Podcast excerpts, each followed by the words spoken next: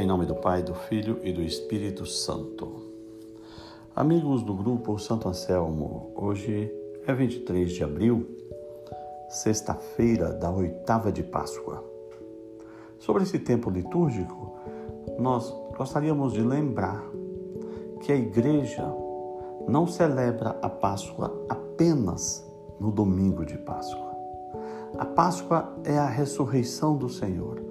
E a ressurreição do Senhor é o evento mais importante da igreja, porque ela é o penhor, a garantia da nossa própria ressurreição.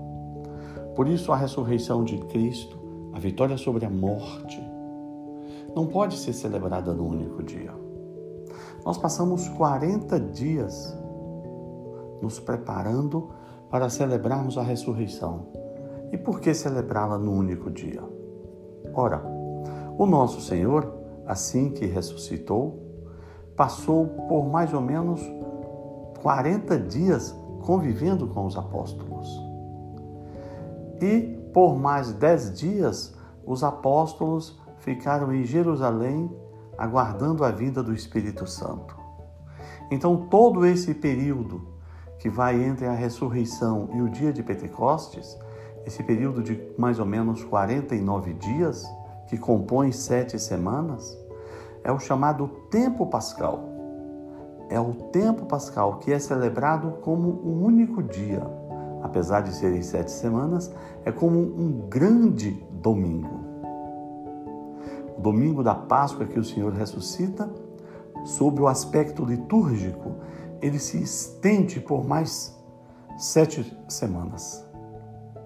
E nesse tempo pascal, nós vamos viver a alegria da ressurreição do Senhor de uma forma mais intensa.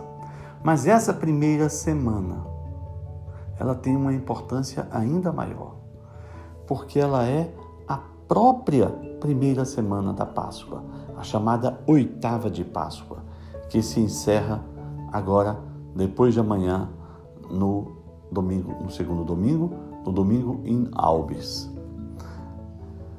Vamos aproveitar esse período pascal para viver a alegria do Evangelho, a alegria da vida em Cristo. Não vamos fazer como aquele irmão do filho pródigo que morava com o pai rico, que morava com o pai venturoso, mas nunca aproveitou as riquezas do próprio pai. Não se sentia como filho, mas agia como empregado. Então, não vamos viver sobre o tesouro tendo perdido a chave desse tesouro. Vamos usufruir dos tesouros da graça de nosso Senhor Jesus Cristo.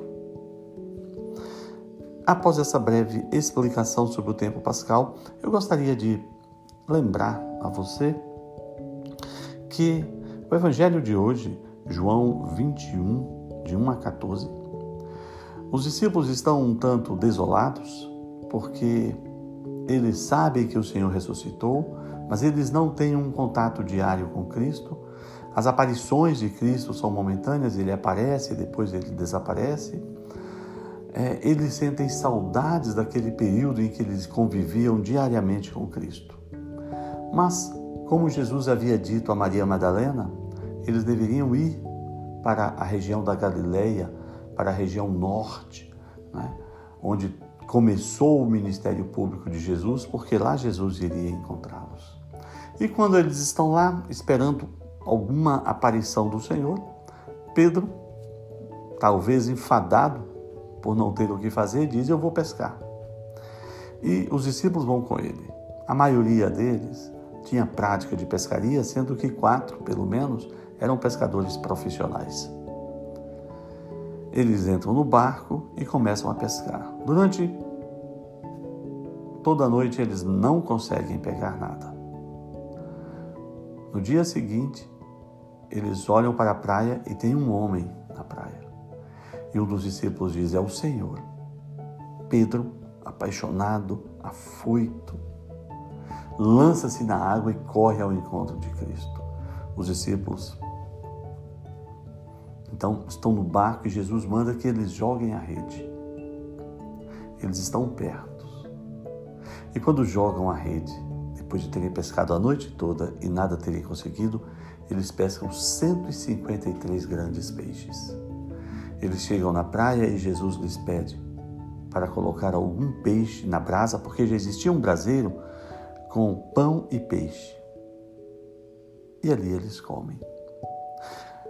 Jesus está preparando os seus discípulos para a grande missão da igreja.